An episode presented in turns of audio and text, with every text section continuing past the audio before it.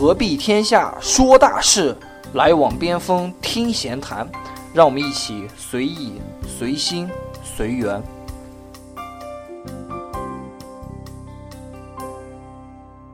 大家好，我是老边，我是疯子，欢迎收听《边锋闲谈》第二季。上一期呢，我们说到了投简历的问题，那这一期呢，我们就要说一下投完简历之后面试的经历啊。呃，鉴于这一期播出可能是在。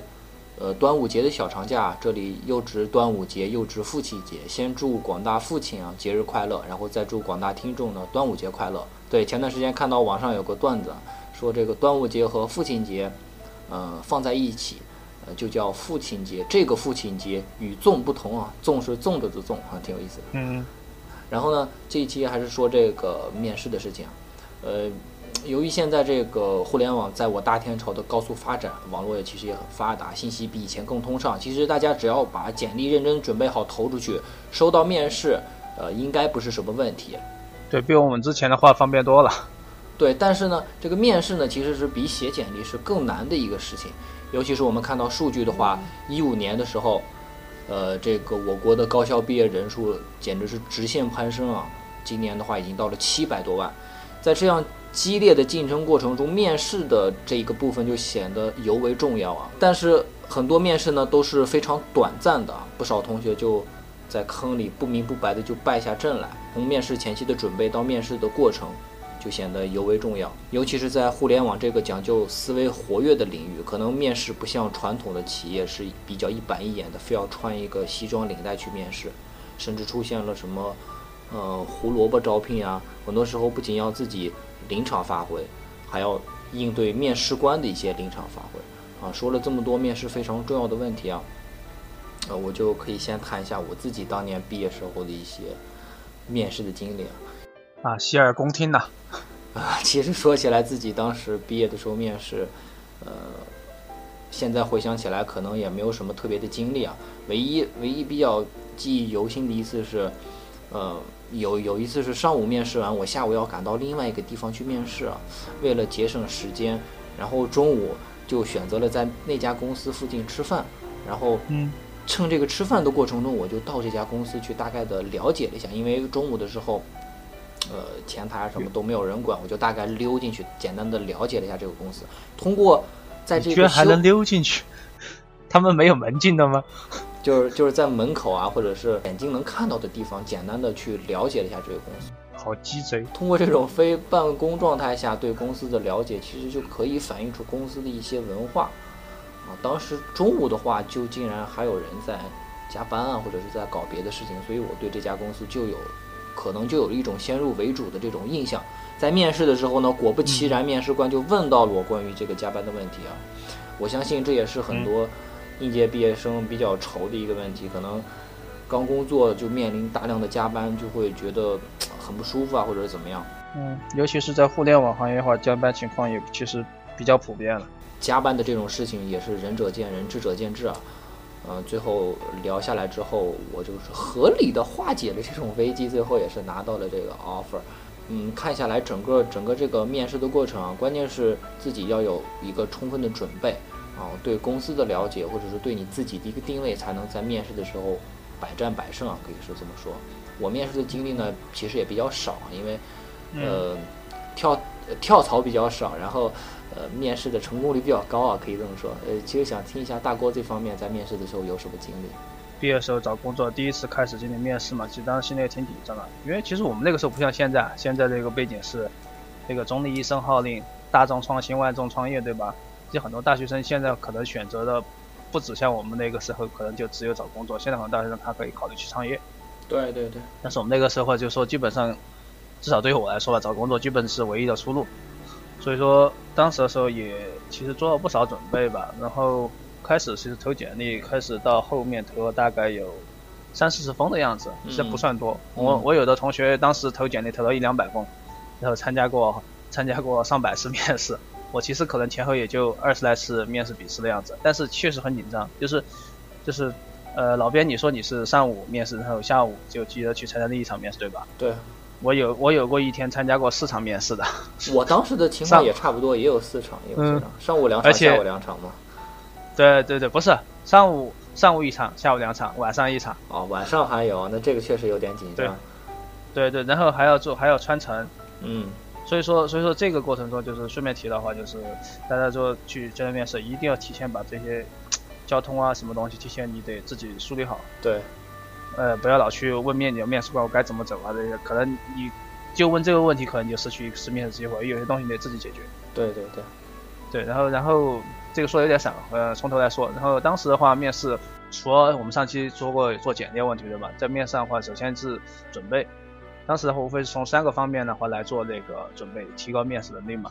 第一个就是找一些现有经验，这个很简单，就是买书、上网看经验帖，这个直接求助问那淘宝和百度就可以了。该花的钱不要那个不要去吝啬，因为的话，其实你花不了多少，你可能买些这些资料的话，百八块钱会搞掉。对于现在学生来说，我觉得应该是可以承受的。这是第一个，就是你得有有可以学习的资料。那第二个话是。嗯，在空余的时间的话，其实毕业生的话应该是空余时间很多了。好多毕业生毕业都有有时间去做毕业旅行。其实你做这个，做这个面试前的这种准备，做模拟啊，是完全没有问题的。然后那个时候我们不知道现在老边你们那边有没有这么叫？我们把单面和群面叫做单批和群批。嗯，也可以这么叫吧，也可以这么叫。呃，我我当时不该这么叫的。然后的话，我们就说同学之间经常就自己互相练单批。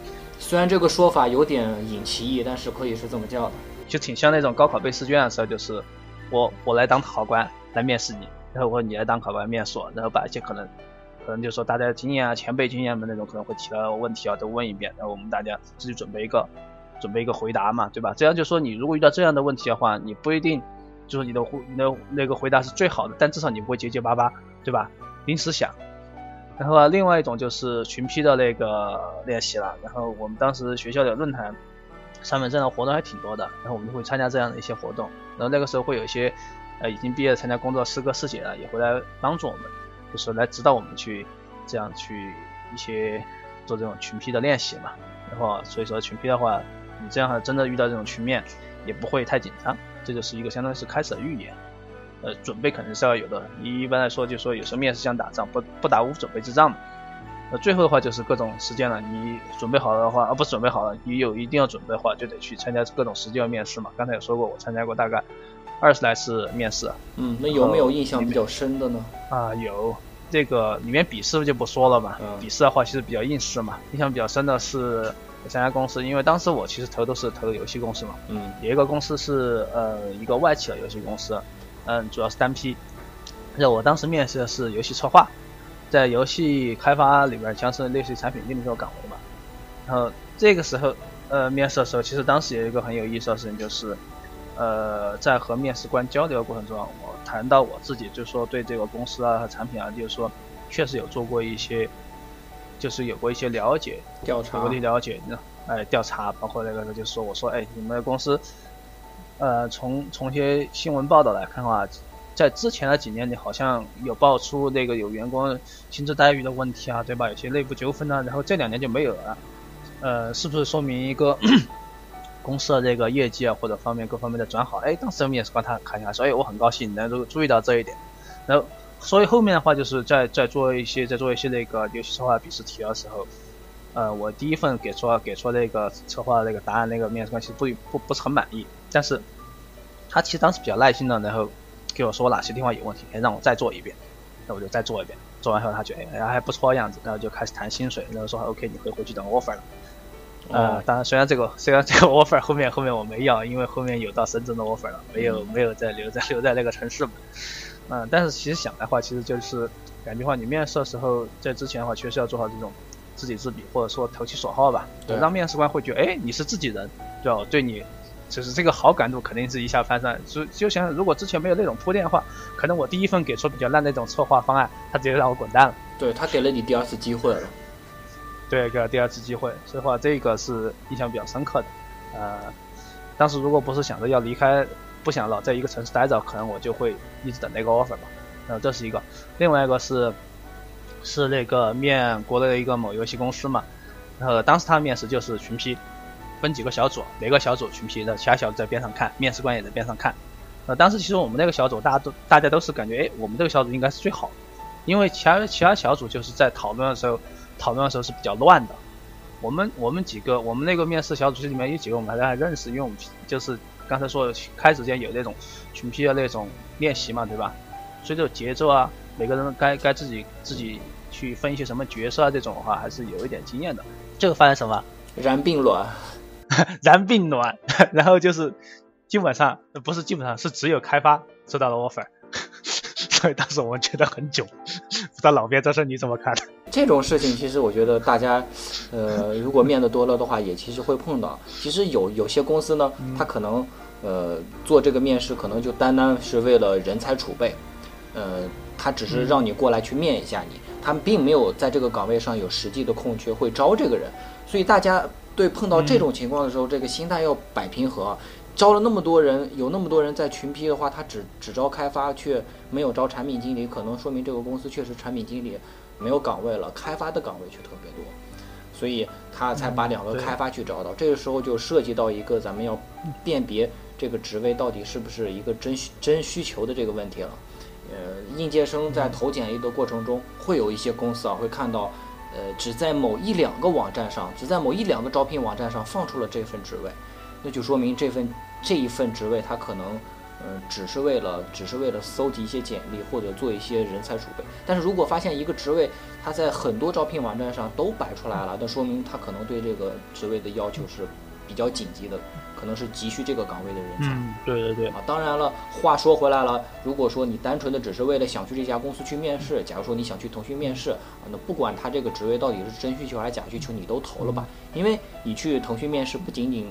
呃，是去一次简简单的面试，你去腾讯面试，更多的也是会学习到一些东西，学习到大公司的这个面试流程啊，或者是一些沟通的经验啊，都是非常好。对，其实我觉得是这种情况，就是首先回过头来看的话，其实也有时候不要对自己太什么太有太多怀疑，就哎我表现起来不错，为什么就是不要我了？我还是至少不会那么挫的嘛，对吧？其实有时候可能只是因为他他的那个他只是做一个人才储备的一个面试吧。对，然后自己也不要太有那种。负心理的负担，你就当做刷经验就好。对对对。然后，然后最后还有一个那个比较有意思的就是，最后我去了那家公司嘛。嗯。那那家公司其实当时经历的环节挺多的。然后先开始筛简历，还有笔试啊，笔试当时还跑了老远，基本上穿城了，到那个另外一个学校里面去组织笔试。那后面又有单批，单批里面让你啊讲产品啊那些一些感觉啊，然后还要让你看实际的产品，让你现场说一些东西。然后后面又群批，然后大家一起讲说这个。应该未来应该怎么发展啊？或者有些什么好想法，对吧？这这些一整套就感觉，嗯，还是挺正规的，挺正规的流程的。最后最后最后我们发现，发现发 offer 的发发 offer 谁谁那个谁最后谈的薪水最低，谁发了 offer，薪水要的高，那个给不了的那个那些那哥们那姐们儿就直接就走了。嗯，其实也看出来这个公司是太鸡贼了，只是因为这个薪水的问题拒绝掉了很多。可能真正有能力的人啊，那说明这说明这家公司其实虽然他这个面试的过程啊非常科学、非常非常正规，但他最后呃用人的这个决策可能就显得不是那么英明了。大国其实刚才也说了自己的三段的面试经历啊，可以看出来这种各种各样的面试经历，嗯，确实是有的是非常奇葩啊。呃，说了这么多经历呢，大国有没有什么？就是面试中的一些经验可以分享给大家呢。嗯，其实我觉得这样子的话，就是面试中的话，我觉得可以分享的话，应该是大概有五点。嗯，第一个就是在心理上，面试的时候，呃，说是这么说，就说千万千万不要胆怯。呃，虽然我到现在我说过，其实我不是很擅长面试的，在面如果遇到面试，多少也会有点胆怯，因为这种，就说可能不能避免，但是你要认识到，就说你可能这种胆怯的心理，其实是来自一种就是。现实生活上的压力，因为你作为一个面试，其实你天然的会会说我是为了求职，求了一份工工作要工资，对吧？然后面试方的话，他是他是那个呃拿着业绩指标，然后花钱到这里来就来来找人的，他会觉得就是说天然的这种情况，他会觉得他自己属于食物链的上端上游。所以话，基于这种是生存压力，你自然会有一种胆怯，说我找不到，如果我找不到工作，我说我没有工资，我吃我饿死怎么办？所以自然会走。但是如果你认识到这种这种情况的话，去一种坦然面对的话，就说呃不要装逼，你只只要不卑不亢，其实对自己有益无害的。就说遇上伯遇上伯乐遇上伯乐，认那个能够当然是自然皆大欢喜。如果遇上就说不能慧眼识英才，其实你也没有实际损失什么，无非就是可能你觉得公司比较好，你失去一个好机会，但是后面可能还有更好的，永远永远就不要为那个沉没成本而哭泣嘛。对，我想这也是很多呃应届毕业生的一个心态，就觉得自己处于非常弱势地方。其实现在觉得大家万万千万不要有这种心态啊，尤其是现在，嗯，各大公司求贤若渴啊。其实公司和呃用人单位和嗯应届毕业生绝对是处在平等的地位，大家千万不要认为自己就是处于食物链的底端就。做出来一种很低的姿态去表现，一定要做到大哥刚才说的不卑不亢，这样才是最好的。说到这个的第二点就是知识准备要充分，一要充分了解自己，二要充分了解你所面试的公司他们的产品啊这些，保证这个面试过程中不会因为你功课没有做足临时掉线，对吧？呃，因为就是虽然说招聘的企业他他们知道这这里面这个是说，哎，我们是应届毕业生，对吧？不可能要求你那个。有多熟练这种经验，但是你要明白这种人的内心的话，总是会有希望有更好的这种私心，对吧？而企业的话，更是说是有趋利的。如果摆在他面前选择里面有更熟悉的这种，就更多经验这种候选人的话，可以节省他们的培训成本，后可以少费口舌。他们到底会做什么选择？用脚趾头大家都能想到，对吧？所以说，呃，你在准备一些这种相关问题的话，就说你能够回答得上的基础上，如果你能有一些。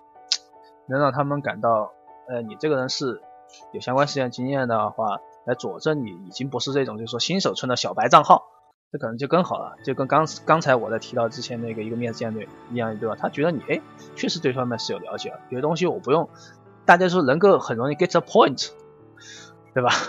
这样的话就说你可你在面试过程中你就可以那个嗯更流畅一点，不会说大家觉得谈不到一起去这种感觉。然后第三个我觉得就是态度方面。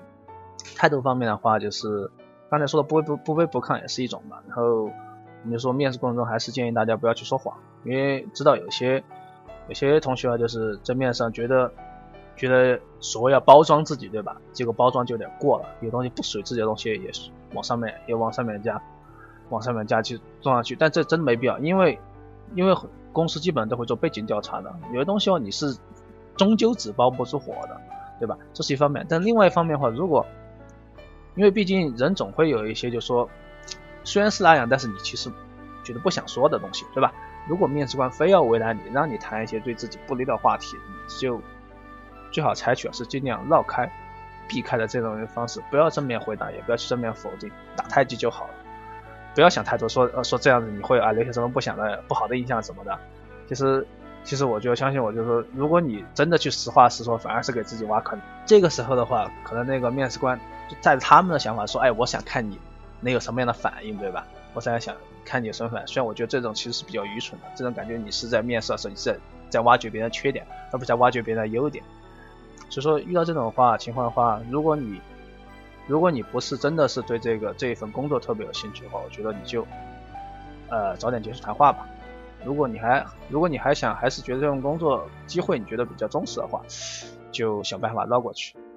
然后的话，务必用一些这种积极的事情来抵消这种消极的这种问题，最好也不要说有损自己形象的话，即便那些那有些问题确实不是你的错。第四个就是都会说待遇问题，这个待遇问题如果被问到的话，呃，怎么说？应该说不建议主动去问待遇问题，不建议主动去问。然后如果说谈到这个问题的话，呃，一般是建议能够直接给个数，这样第一说明你的自信，第二也说明你对行业了解。呃，因为如果你报范围的话，你说哎，我大概要多少到多少直接按薪水，对吧？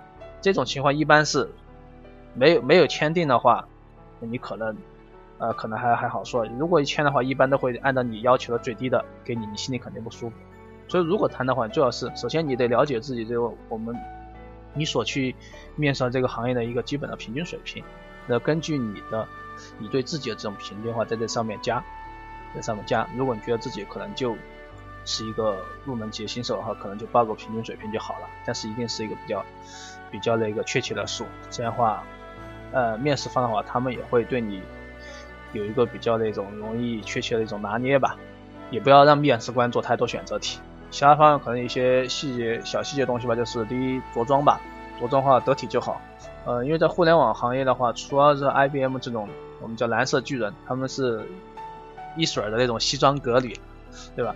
其他其实互联网公司的话，氛围都是比较开放的，你不用穿的太正式，不用穿超级正儿八经的，但是也不要就说标新立异，搞个杀马特就跑去 跑去面试，那肯定也是不行的。反正就是一点得体。然后另外的话就是自我介绍，自我介绍的话，可能一般就是两一两分钟之内搞定就好，捡重点，言简意赅。因为说白了，自我介绍主要是面试官懒得看简历，然后听你说一下重点，节省一下时间。然后另外的话就是还有可能说问到爱兴趣爱好这些的话，不要搞得自己一说这个问题，觉得谈就是聊出了一些爱好兴趣，感觉自己很高冷不合群。因为我觉得这种问题基本上就是看你这个人到底适不适合一个 team work。嗯，其实这些东西还是非常干货的，呃，基本上把很多问题都说到了。嗯，我们那我们这一期的话，其实也就到这里了。然后下一期的话，我们会就刚才说到的一些问题啊，具体的展开了啊。掰开了揉碎了，好好的总结一下，给大家讲一下具体面到面对这些问题的时候该怎么去做。呃，希望就说下一期的话，我们再次展开的话，这些面筋的东西能够对大家有些实际的用处。如果大家有什么那个呃问题啊，或者说那个你也有一些面试中的一些有趣的经历能跟我们分享的话，希望跟我们互动一下。因为之前好像，因为我们这个也刚开始做，没其实就这几个月没多久，目前好像听众。还比较少的样子。好的，那这一期呢就到这里，我们下期再见。哎，下期再见。